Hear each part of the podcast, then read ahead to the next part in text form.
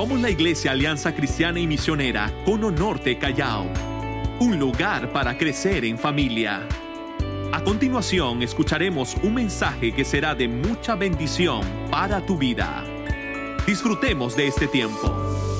La semana pasada tuvimos la lectura del libro de Oseas, pero esta semana vamos a estar leyendo el libro de Jonás, pero hoy, hoy día domingo, vamos a tener nuestra reflexión en el libro de Joel, Amós y Abdías. Así que ponga mucha atención, porque si de algo estoy segura, que Dios habla a nuestra vida. Y quiero orar para que el Señor nos hable. Yo no sé lo que usted está pasando, lo que está viviendo, pero una cosa sí sé, Dios es fiel, Dios atiende a nuestras necesidades, Él es proveedor, Él es sanador, Él lo es todo para nosotros. Así que vamos a orar. Señor, queremos darte las gracias por tu fidelidad, por tu inmenso amor que tienes para con nosotros. Y gracias por las muchas oportunidades que tú nos das para volver a casa, para entregarnos a ti, para renovar nuestras fuerzas, para que tú limpies nuestras vestiduras, Señor. Aquí estamos tu pueblo, CNC. Háblanos, que tu pueblo escucha. Ese es nuestro deseo. Te lo pedimos en el nombre de Jesús. Amén y amén. Una vez más, un domingo más, para que Dios nos hable y use a nuestro pastor. Dios le bendiga. Quiero felicitar en primer lugar al pastor Abraham por ese resumen precioso que nos ha entregado acerca de esos tres libros, Joel, Amós y Abdías. Y la razón por la cual hemos juntado estos tres libros son, es porque son libros pequeños, pero no dejan de ser importantes. Y yo creo que en esta mañana vamos a disfrutar del estudio de estos tres libros. Por favor, si usted eh, ha leído los tres libros, escriba en la transmisión misión cumplida. Escríbalo por favor, misión cumplida, y así sabremos que está corriendo con nosotros en este desafío de leer, eh, en este caso, o en esta semana, estos tres libros. Como mi esposa lo mencionó, el próximo domingo estaremos hablando de Jonás, y por lo tanto, a partir de mañana usted tiene que empezar a leer el libro de Jonás. ¿Ok? Además también, si usted está listo o está lista para poder escuchar el mensaje de Dios en esta mañana, por favor ponga en la transmisión, estoy listo, estoy lista para recibir una palabra del cielo para mi vida, para mi corazón. Y por supuesto, yo también estoy listo en el nombre del Señor para poder compartir una palabra preciosa. Este día, domingo 27, es el último domingo en que estaremos hablando de una serie a la cual hemos titulado Principios del Carácter Divino. Y por supuesto hemos hablado del carácter divino a la luz del libro de Ezequiel, de Daniel, de Oseas, y hoy usaremos Joel, Amós y Abdías, y a través de cada libro vamos a resaltar un una marca distintiva del carácter de nuestro Dios. Antes permítame ir a la introducción para poder hablar un poco acerca de estos profetas. Eh, bueno, en primer lugar tengo que decir de que no hay mucha información, no hay mucha información acerca de cuándo nacieron, cuándo murieron o cómo murieron, pero por lo menos eh, la historia que podemos encontrar nos dice más o menos en qué año pudieron haber hecho ministerio y hasta cuántos años pudieron haber desarrollado este ministerio. Por ejemplo, Abdías hizo un ministerio de aproximadamente 10 años. 10 años entre el año 850 a 840 antes de Cristo con un ministerio claro y directo de hablar contra la nación de Edom. Vamos a, vamos a aprender mucho en esta mañana. Así que eh, este es el, el primer profeta del cual puedo dar esta referencia. Algunos estudiosos ubican a Abdías en otra época, en la época del cautiverio a Babilonia, de Judá a Babilonia, así que hay dos referencias, pero yo estoy tomando la primera en donde está ubicado Abdías en los tiempos eh, del rey Jorán, Ocosías, Atalía eh, que, y Joás, que son reyes o que fueron reyes en Judá. Luego viene el profeta Joel. Eh, algunos historiadores dicen que Joel hizo un ministerio de siete años entre los años 841 y 834. O sea que hubo un pequeño cruce allí con Abdías. Eh, juntos estuvieron haciendo ministerio probablemente como un año o un poco más. Pero eh, los siete años de Joel fueron precisamente durante el tiempo que reinaba el rey Joás. Y luego viene el profeta Amós, que también hizo un ministerio de siete años, allá por el año 760 a 753 con un ministerio eh, dirigido hacia la nación de Judá. Creo que no mencioné que Joel hizo un ministerio hacia la nación de Israel. Así que Amós eh, hizo ministerio en, la, en los tiempos del rey Jeroboam II de Israel. Escúcheme por favor. Una de las cosas por las cuales estoy mencionando el nombre de los reyes y en la figura que ustedes ven en la pantalla eh, van a observar esta clara figura eh, que distingue el nombre de los reyes es precisamente para que usted recuerde que estos profetas hicieron ministerio en una época de rebelión, en una época de desobediencia, en una época de idolatría, en una época de hechicería, en una época de baalismo, en una época en que lamentablemente los, los reyes habían, le habían dado la espalda a Dios. Y estos profetas entonces cumplieron una labor muy importante otra cosa que puedo observar en, la, en relación a estos profetas es que profetizan castigos o juicios divinos, eh, cual invasión de langosta. Le voy a hablar de eso después, pero es muy interesante la forma en que ellos hablan sobre este tema en particular. Muy bien, cuando uno lee estos libros, uno puede encontrar muchas características de Dios, pero siendo que el mensaje tiene un tiempo de duración, yo le voy a resaltar por lo menos una característica de cada libro y de esa manera vamos a ir al estudio y al análisis de cada una de estas características.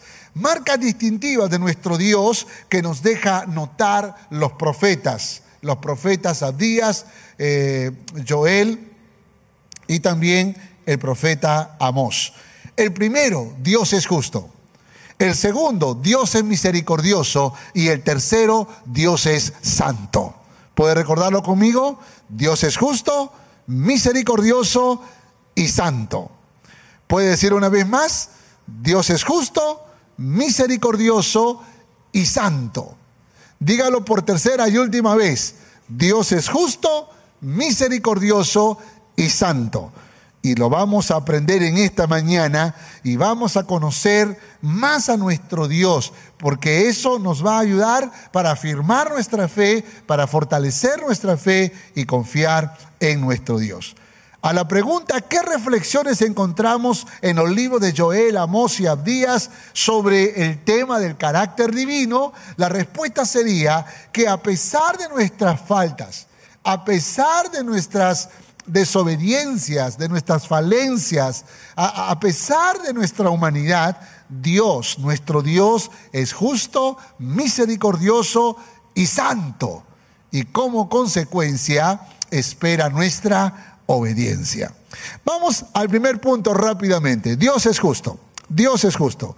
Vamos a ir al libro de Abdías, Abdías capítulo 1, para que podamos leer la primera porción de este primer punto. Abdías capítulo 1, versos 3 en adelante.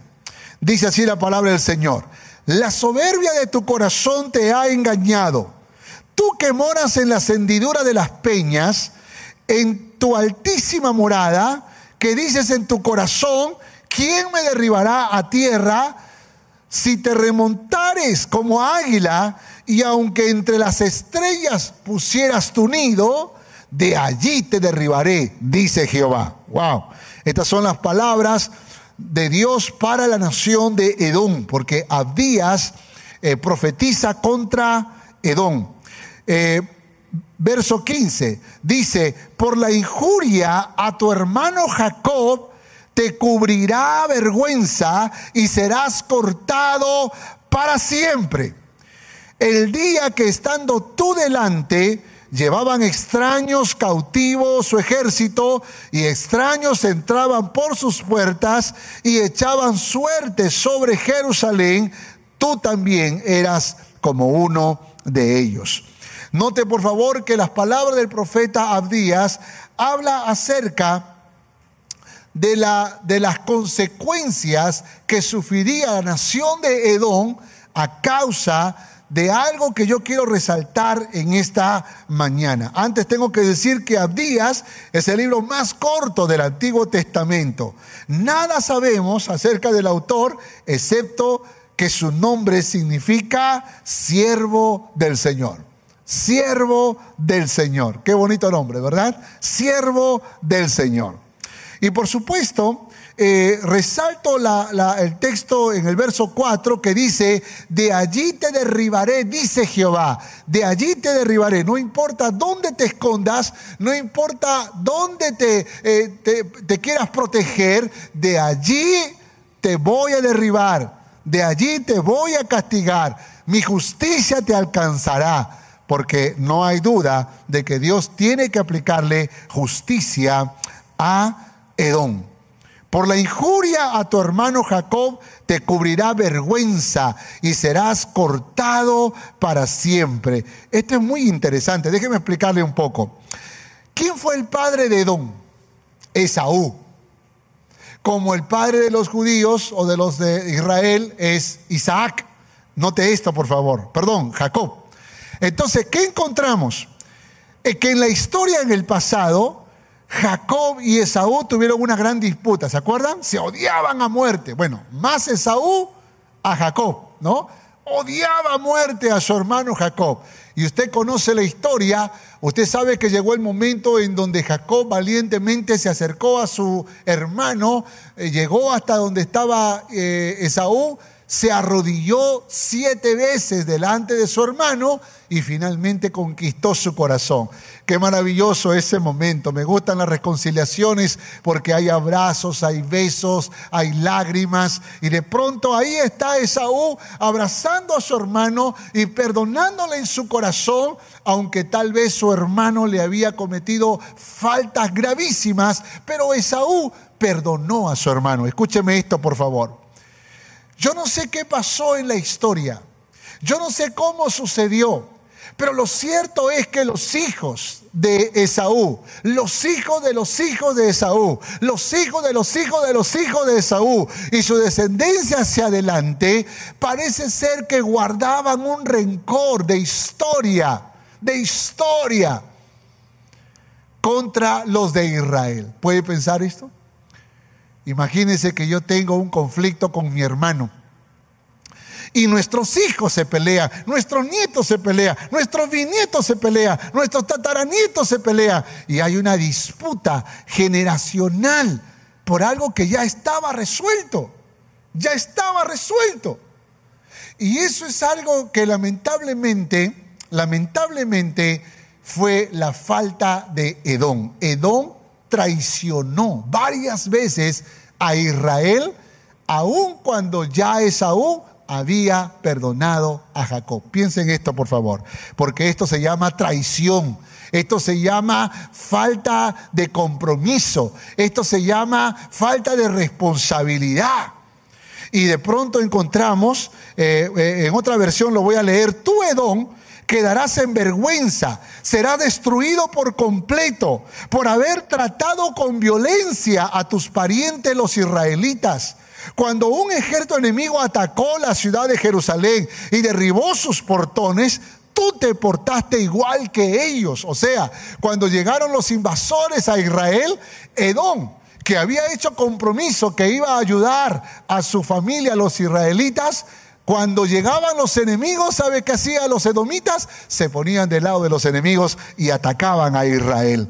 Dice, cuando un ejército enemigo atacó la ciudad de Jerusalén y derribó sus portones, tú te portaste igual que ellos. Viste cómo se repartían las riquezas de la ciudad y no hiciste nada para impedirlo. Qué vergüenza, qué vergüenza. Es como que si yo viera a mi hermano que están hablando mal de él, están destruyendo su honor, están destruyendo su nombre y yo en vez de confrontarlo aplaudo, disfruto, me río, me, ensaño con ese hermano mío también. Y eso no es correcto. Eso es maldad. Y, y, Dios, que es justo, no lo puede consentir. Por esa razón tiene que castigar a Edom. Eh, lea por favor el verso 12 al 14. Eh, ahí está en la, diapositiva también, pero lo he armado en puntos para que usted pueda darse cuenta. Mira, mira los no debiste que le, que le decía, que le dijo Dios a Edom no debiste quedarte mirando en el día del infortunio de tu hermano.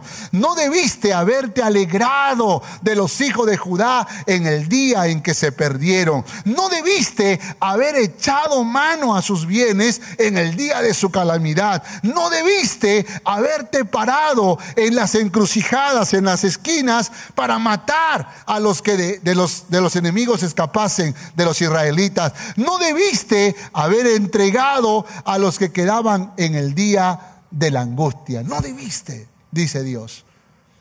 Pero como lo hiciste y no tuviste compasión y no fuiste justo con el perdón que se dieron Isaac, perdón, Jacob y Esaú, entonces yo aplicaré mi justicia contra ti, Edom. Esa figura que ustedes ven en la diapositiva es el encuentro entre Jacob y Esaú ese abrazo tierno, esa reconciliación que los hijos, los nietos, los bisnietos, los tataranietos debieron haber recordado. Pero solamente recordaron lo que perdieron, solamente recordaban lo que Jacob le había hecho a Esaú y el corazón de ellos se volvió egoísta, vengativo, ambicioso. Hay momentos en que la, Biblia registra momentos en que, en que Edom ayudó a saquear Jerusalén. Por ejemplo, durante el reinado de Jorán, durante el reinado de Amasías, durante el reinado de Acaz y durante el reinado de Sedequías. Cuatro eventos importantes en los que sufrieron invasión y los edomitas que estaban del lado de Israel se voltearon para saquear juntamente con los enemigos. Entonces Dios tiene que aplicar su justicia. Verso 17 dice, mas en el monte de Sión habrá un remanente que se salve y será santo. Y la casa de Jacob recuperará sus posesiones. Escuche esto, por favor. ¿Sabe por qué razón Dios ahora le dice a Edom que será, que a Israel le irá bien? Porque Edom fue injusto con la reconciliación entre Jacob y Esaú. Pero Israel sí fue justo.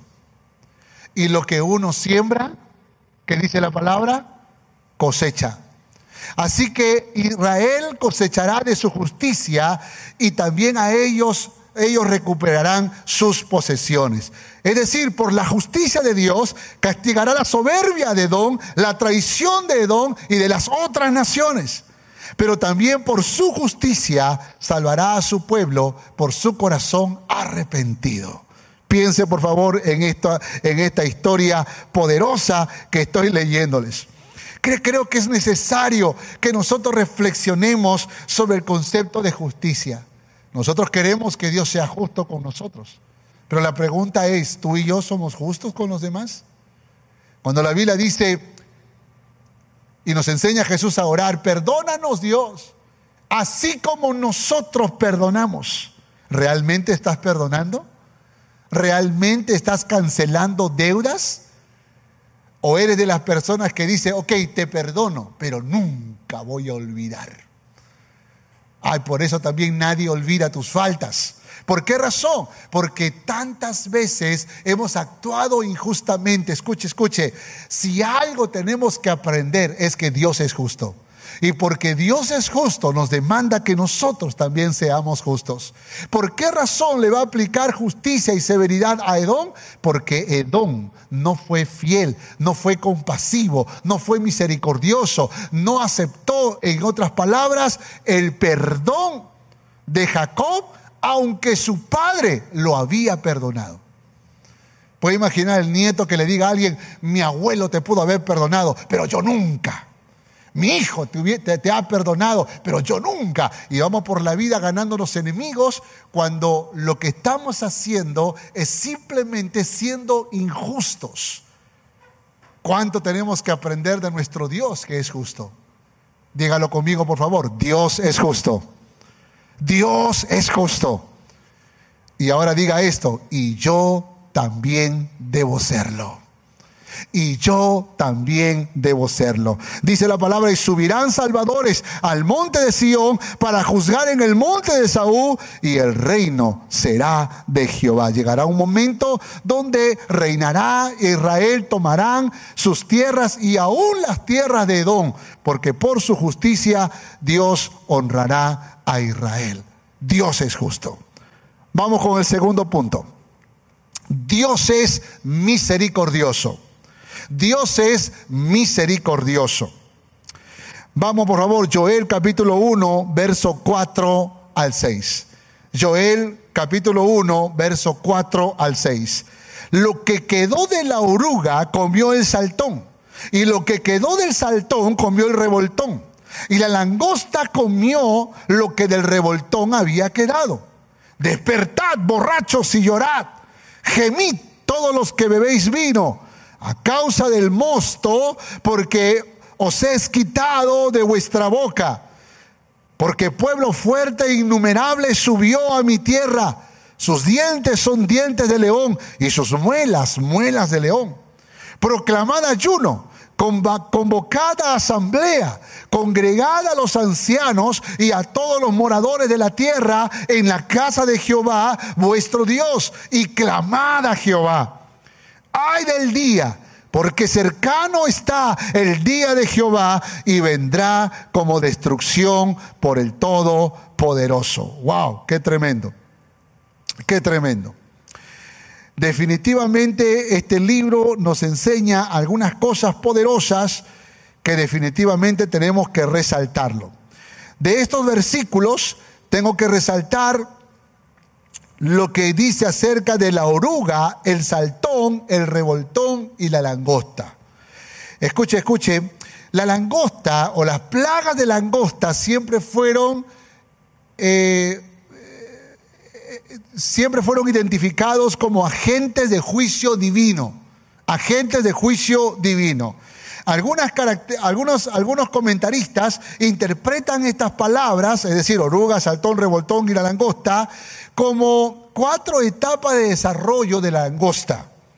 Sin embargo, otros creen que se habla de cuatro insectos diferentes. Eh, como quiera que sea el caso, la langosta fue considerado siempre un agente de juicio divino, de juicio divino. Ahora, lo que está diciendo es que llegará el tiempo donde vendrá la langosta y se comerán los frutos de la tierra. En otras palabras, está hablando de un castigo inminente. Está hablando de un castigo que va a recibir la nación de Judá. Escuche esto, por favor. Dice, porque pueblo fuerte e innumerable subió a mi tierra el profeta hace referencia a los invasores que sufriría Israel y Judá a causa de su pecado. Joel está profetizando. Es verdad que vendrá una plaga de langosta, literalmente. Pero al mismo tiempo también los invasores vendrán como plaga de langosta a tomarlo todo, a destruir todo, a consumir todo y a dejarlos en la pobreza más extrema. No hay duda que Joel como un profeta de Dios, está hablando acerca del futuro inminente para la nación de Israel y sobre todo para la nación de Judá. Joel significa Jehová es Dios. Y Jehová es Dios está hablando en nombre de Jehová. Profetizó en los tiempos del rey Joás y Atalía, su abuela, y Dios castigó así como a Israel, a Judá con plagas. Déjenme explicarles esto. Joás era un pequeño niño que llegó a ser rey. ¿Y sabe por qué razón? ¿Por qué razón tuvieron que ponerlo como rey? Porque lamentablemente era la época en que el reino de Judá, que estaba eh, gobernado por Jorán, se había conectado con el rey Acab, y había aprendido toda la idolatría y el paganismo de Israel. Acuérdense que Acab fue uno de los reyes más perversos, más idólatras. Recuerden que tenía a Jezabel como esposa y Jezabel tenía 400 sacerdotes eh, que, que levantaban sacrificio a Baal y otros 400 más a Acera. Es decir, la Biblia nos cuenta que Jezabel, la, la esposa del rey de Israel, Acab, eh, alimentaba, usaba los tesoros del reino para alimentar a estos sacerdotes paganos. Y la idolatría en Israel fue terrible. Entonces el rey Jorán de, de Judá se, se alió o, o aprendió del rey Acab y la conexión fue tan fuerte, escuche esto, tan fuerte que Acab le dio la hija al, al rey, al rey Jorán para que sea su esposa. Esa hija es Atalía. Atalía llegó a ser la reina en Judá con todo el paganismo que aprendió de su madre. Con todo el paganismo. Y usted cuando lee la historia se da cuenta cómo Dios usa a Jehú para finalmente matar eh, al hijo de Atalía, que fue Ocosías, a quien asumió el reinado, pero lo mataron en una visita que hizo a, su primo. Y ahí fue donde Atalía decidió tomar el reino por la fuerza. Ella dijo, bueno, yo confío en que Ocosías confiaba en que él podía impregnar la idolatría en Judá, pero yo lo voy a hacer. ¿Y sabe lo que hizo Atalía? Mató a todos los hijos del rey Ocosías, su hijo. O sea, es decir, mató a sus nietos para que pueda reinar sobre Judá. Y ahí fue donde escondieron en el templo al pequeño Joás. Y por siete años esta mujer gobernó sobre Judá, trayéndola al paganismo y la idolatría. Dios tiene que castigar a la nación de Judá. Y antes de las invasiones que sufrieron, sufrieron invasión de plagas de langostas. La historia dice que sufrieron esta crisis a causa del pecado. Note esto, por favor, porque hasta ahora estamos viendo la severidad de Dios, pero yo le he titulado a esta enseñanza, a este segundo punto, que Dios es misericordioso. Sin embargo, mientras esto está pasando, Dios está trabajando, porque la plaga de langostas era la plaga más temible que, se, que, que, se, eh, que las naciones tenían en esa época. De hecho, que hasta el día de hoy podríamos decir que en algunos países las langostas están trayendo, o las plagas de estos insectos están trayendo mucha crisis a las naciones.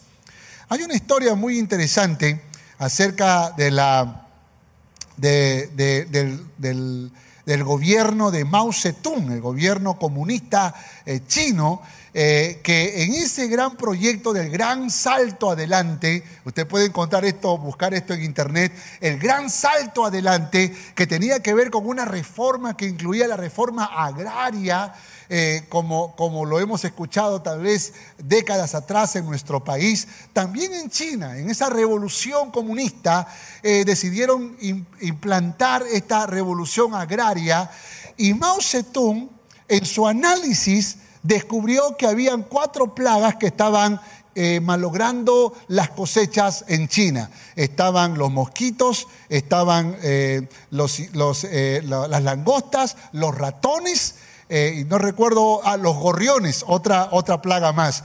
Así que analizando dijo, si matamos a un millón de gorriones, que cada uno se come cuatro kilos y medio de granos cada año, podríamos alimentar a más de 60 mil personas. Así que en ese gran salto adelante incluyó la exterminación de los gorriones. Escuche esto, por favor, porque esta historia es muy interesante. Sin ningún análisis, solamente un poco de matemática simple, decidieron matar los gorriones. Cuando estaban matando miles y miles de gorriones a través de ondas, a través de trampas, a través de comidas envenenadas y tantas otras cosas, el gobierno de los Estados Unidos recomienda a través de los científicos que no haga eso porque va a traer caos a China. Pero ¿qué le importó al gobierno comunista? Más aún si viene un país capitalista a querer recomendarles. Así que no le hicieron caso. Como resultado, como resultado, las langostas se aprovecharon de la cosecha mucho más, mucho más que cuando existían los gorriones, porque olvidaron un detalle, que los gorriones también comían langostas. Así que esa crisis se conoce, se conoce en China como la gran hambruna de China, porque desde que establecieron ese, ese, ese compromiso o esa orden de matar gorriones, pasaron tres años de profunda hambruna y murieron 30 millones de chinos. ¿Por qué razón? Porque hicieron un análisis simple, como en muchos países comunistas, donde no analizan, sino simplemente actúan y trajeron una gran mortandad a China. 30 millones de chinos murieron y algunos estudiosos dicen que fueron hasta 50 millones. Es como toda la población peruana.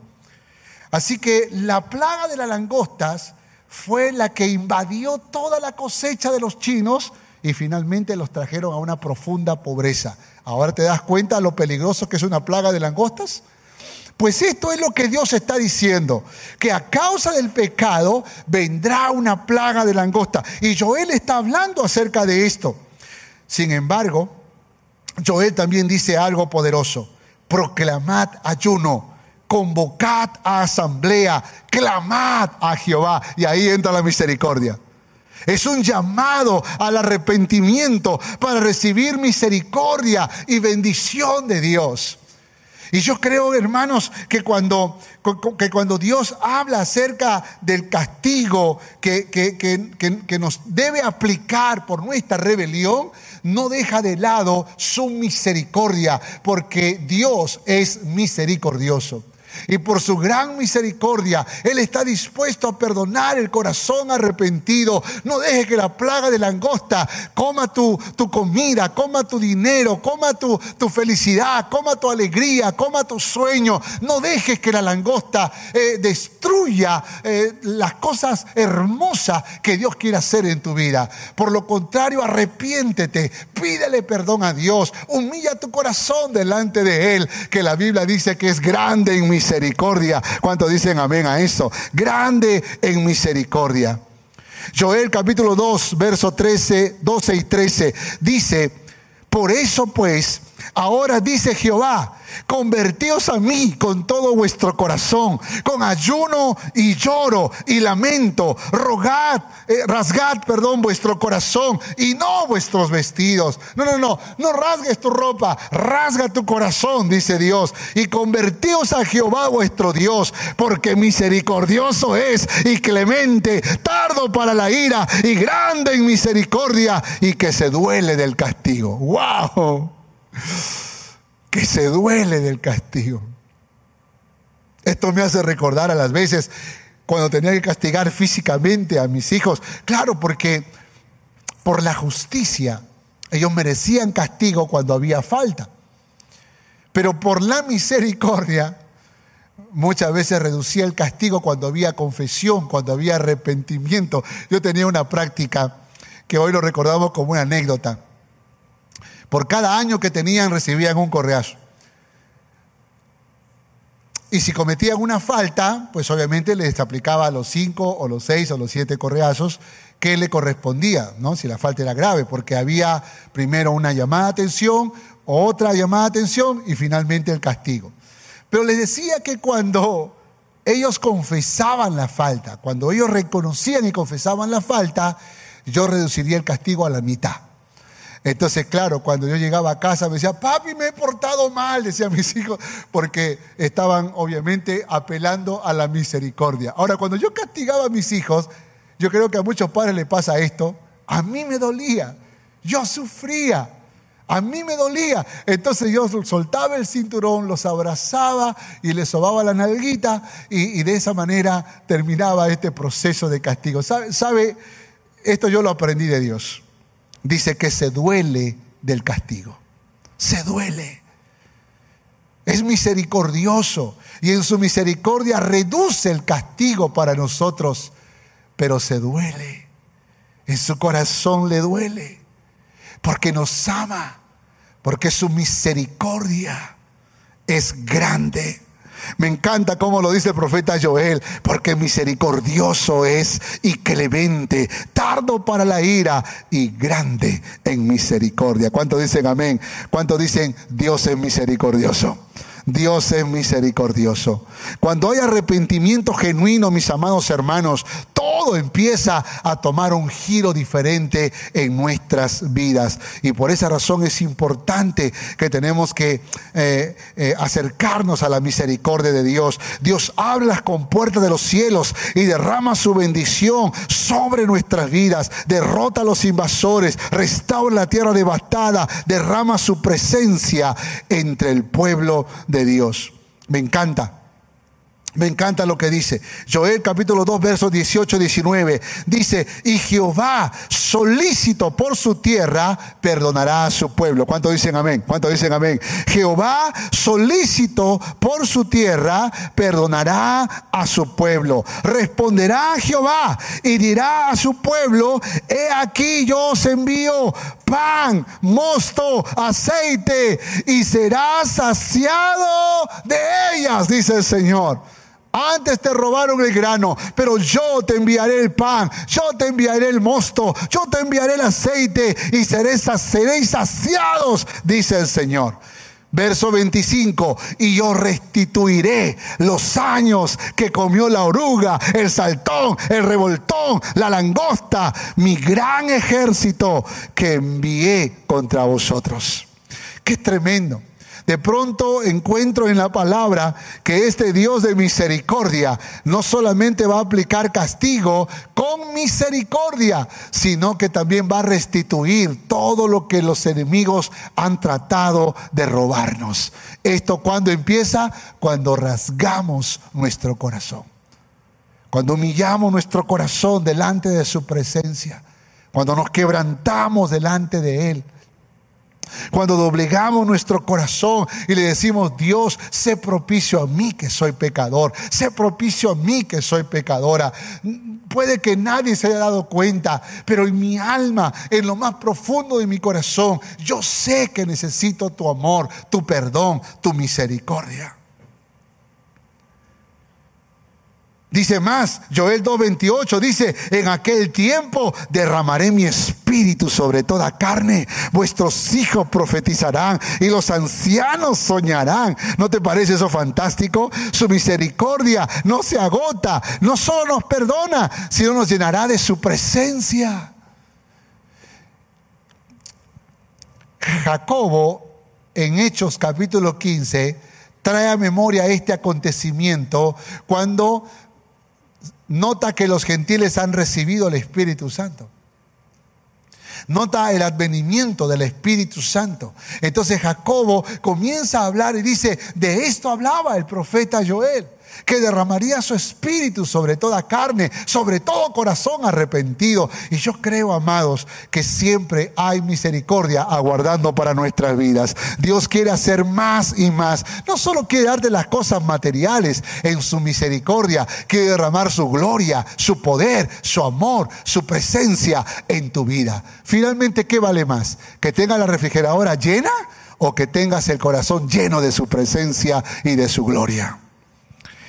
Joel capítulo 3, verso 20, pero Judá será habitada para siempre, Jerusalén de por generación y generación, limpiaré la sangre de los que no había limpiado y Jehová morará en Sión por su gran misericordia.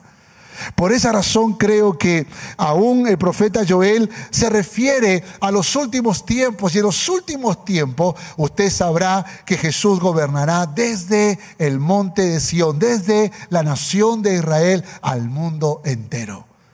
Así que una vez más Israel estará en la palestra, pero ya no como un pueblo rebelde, sino como un pueblo que se ha quebrantado frente al Rey de Reyes y Señor de Señores. Y Dios ha bendecido ese pueblo en este futuro y ellos entonces están gozando de la gracia, de la gloria y de la presencia de Dios.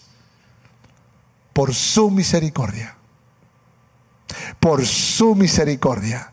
Dígalo conmigo, Dios es misericordioso. Dios es misericordioso. Y quiero terminar con el tercer punto. Dios es santo.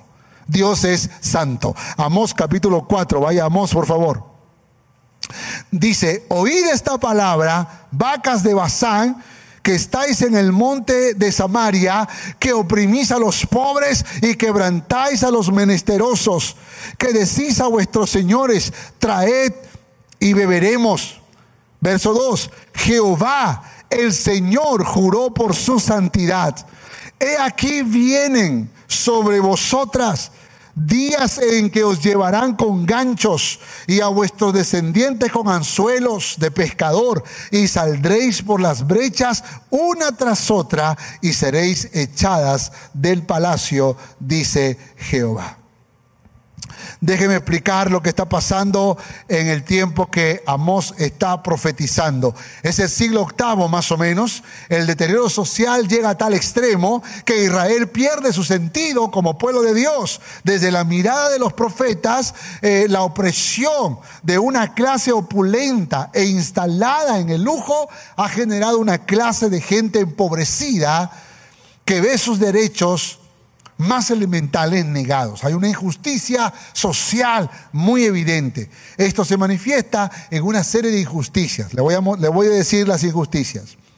Impuestos y préstamos de usura. Esto se parece mucho a nuestro tiempo. ¿eh? Esclavitud por deudas que no se pueden pagar. Codicia y trampas en el comercio. Corrupción de la moral familiar.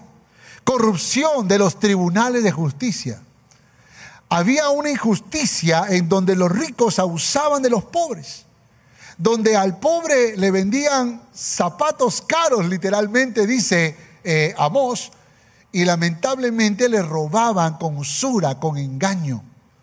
Ahora, la razón por la cual entre el mismo pueblo hacían esto es porque habían perdido toda conciencia de pureza delante de Dios. Por eso dice la Biblia, dice Amós, por mi santidad, dice Jehová, yo los voy a castigar. Por mi santidad es que no puedo, no puedo establecer vínculo con ustedes. Por mi santidad. Los pequeños campesinos perdieron sus derechos de propiedad. Los reyes piensan más en alianzas extranjeras y, los tribunales de justicia se corrompen. Todo esto lleva a una crisis profunda de relaciones sociales y para los profetas las relaciones del pueblo con Dios entran en una crisis que afecta la identidad de Israel como pueblo de Dios. ¿Cuáles son esos pecados de Judá? Miren cuáles fueron los pecados de Judá. Capítulo 2, versos 4 y 5. Rechazaron la palabra de Dios y desobedecieron a Dios. Y se envanecieron en, sus, en su orgullo, en su soberbia, en su soberbia, pecando contra Dios. ¿Cuáles fueron los pecados de Israel? Aceptaron sobornos, esclavizaron a los pobres, cometieron adulterio, robaron, hicieron pecar al inocente, comenzaron a pecar afrontando o afrentando a la santidad de Dios. Entonces Dios va a castigar. Y no solamente va a castigar a Judá y a Israel, también va a castigar a Siria, a Filistea, a Fenicia, a Edom, Amón, Moab y otras naciones más que también aparece entre los capítulos 1 al capítulo 6. Pero luego dice algo más Dios. Capítulo 4, verso 9 al 12. Los no volviste, los no volviste a mí. Dice, os herí con langostas en sus huertos y no volviste a mí. O sea, la langosta fue un, castigo también de Dios. Envié mortandad a los jóvenes y no volviste a mí. Hice que perdieran los caballos más fuertes que, que tenían y no volviste a mí.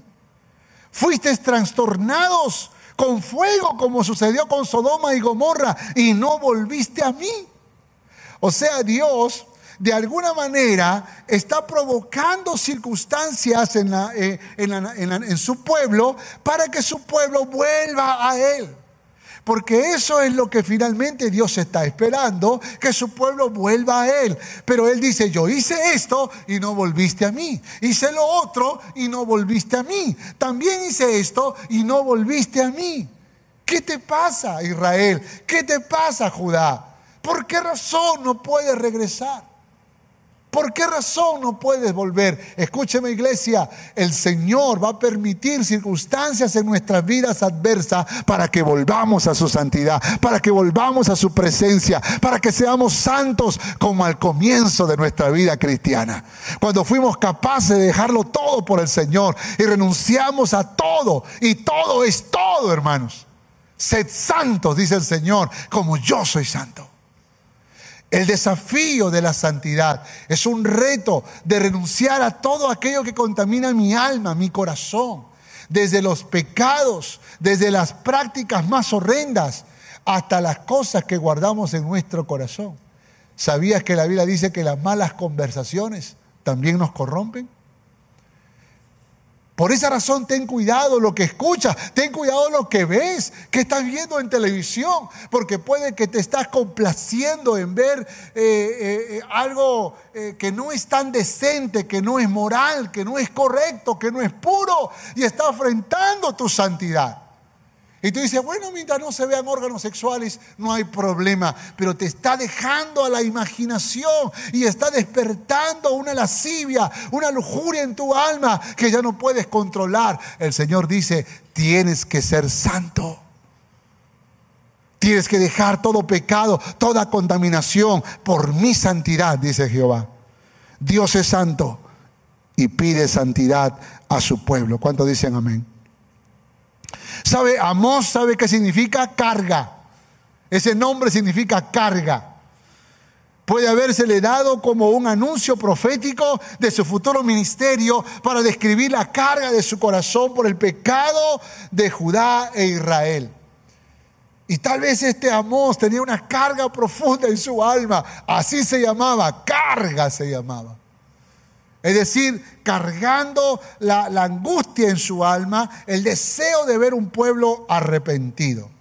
Amós puede ver bajo la extrema prosperidad y el poder de Israel, internamente la nación está corrompida hasta la médula. Los pecados por los que Amós reprende al pueblo son extensos. Abandono de la palabra de Dios, idolatría, adoración pagana, avaricia, liderazgo corrupto, opresión al pobre Amós comienza a pronunciar un juicio sobre todas las naciones que le rodean y luego sobre su propia nación de Judá. Y finalmente el juicio más severo es dado a Israel. Sus visiones de Dios revelan el mismo mensaje enfático. El juicio está cerca a causa del pecado de su pueblo. Pero como Dios es santo, Él espera que nosotros seamos santos. Y no hay otra forma de conectarnos con Dios, amados, si no es a través de la santidad. Amós capítulo 9. En aquel día yo levantaré, esto me, me gusta, ¿eh? En aquel día yo levantaré el tabernáculo caído de David y cerraré sus portillos y levantaré sus ruinas y lo edificaré como en el tiempo pasado, porque aquellos sobre los cuales es invocado mi nombre, posean el resto de don y todas las naciones, dice Jehová que hace esto. Pues los plantaré sobre su tierra, verso 15, los plantaré sobre su tierra y nunca más serán arrancados de su tierra que yo les di, ha dicho Jehová el Dios tuyo. Aleluya, aleluya. Mencionaba hace un momento que en, el libro de los Hechos se trae a memoria algunos acontecimientos que revelan estos profetas. Y esto que dice Amós también se menciona en el libro de los Hechos como un acontecimiento obra del Espíritu Santo. Sin embargo, cuando uno analiza más con más detalle, también podríamos decir que se refiere a los últimos tiempos, cuando Cristo ha de establecer su reino milenial en la tierra. Escúcheme esto. Dice la palabra, dice la palabra. En aquel día yo levantaré el tabernáculo caído de David y cerraré sus portillos. Escuche, imagínense una ciudad fortificada y los enemigos lanzando esas grandísimas piedras con las famosas catapultas lanzadas y haciendo orificios en los muros. Ahora, cada orificio por esas gigantescas piedras provocaba una entrada para invadir a la ciudad que estaba amurallada. A esos agujeros se le llamaba portillos. En otras palabras, el enemigo golpeaba certeramente ese cerco protector y finalmente creaba un orificio por donde podía entrar para destruir el corazón o la, del, pueblo y de la nación. Escuche esto, por favor. ¿Sabe? La Biblia dice que nosotros somos como ciudades fortificadas. Y yo creo que los muros que tenemos levantados son muros de santidad, son muros de pureza. Y es por la santidad que nosotros tenemos que Dios nos ha librado de muchos males. Pero ¿qué hace el diablo? Lo primero que va a hacer el diablo es tratar de golpear tus muros. Y va a lanzar tentaciones, va a lanzar seducciones para golpear tus muros. Porque cuando golpea tus muros puede provocar portillos. Y donde hay portillos el enemigo se mete. Por eso dice no hay que darle lugar al diablo. ¿Por qué? Porque cuando le damos lugar el diablo te hace un portillo en tus muros de santidad. Por lo tanto entra y gobierna tu corazón. La razón por la cual hay muchos cristianos que han cometido pecado, que se han apartado de los caminos del Señor, que ya no quieren saber nada con la vida cristiana, que han sucumbido eh, y, le han, dado lugar al posmodernismo, al hedonismo, a tantas otras filosofías de vida, es porque lamentablemente no taparon los portillos. Y déjeme decirle algo más para que esos portillos sean tapados, me gusta la forma en que lo dice acá la profecía, dice, en aquel día yo levantaré el tabernáculo caído David y cerraré sus portillos. O sea, quien los cierra no somos nosotros, quien los cierra es Dios. Ahora, ¿cómo cierra esos portillos? ¿Cómo es que lo hace? Le voy a decir cómo lo hace. Cuando nosotros reconocemos nuestro pecado delante de Dios, cuando nos humillamos y nos quebrantamos delante de Él, cuando le decimos, Señor, yo reconozco que tengo un agujero en mi vida, yo reconozco que he fallado, yo reconozco que he dado lugar al enemigo, entonces Dios dice, basta, ya reconociste, ya te humillaste, ahora voy a cerrar ese portillo y voy a fortificar tus muros de santidad. Y así es como Dios finalmente comienza a hacer su obra en tu vida. Y de pronto vuelves a ser fuerte, vuelves a ser invencible, vuelves a tener victoria sobre victoria, porque no hay portillos en tus muros. El enemigo no te puede derrotar, porque Jehová de los ejércitos está contigo por la determinación de tener un corazón santo. Aleluya. Los plantaré sobre su tierra y nunca más serán arrancados de su tierra que yo les di, ha dicho Jehová, el Dios tuyo. Conclusión. ¿Cuáles son esas marcas distintivas de nuestro Dios que nos deja notar los profetas? Que Dios es justo, que Dios es misericordioso y que Dios es santo. Pregunta, ¿estás fluyendo en esa justicia de Dios? ¿Estás fluyendo en esa misericordia de Dios? ¿Estás fluyendo en esa santidad de Dios?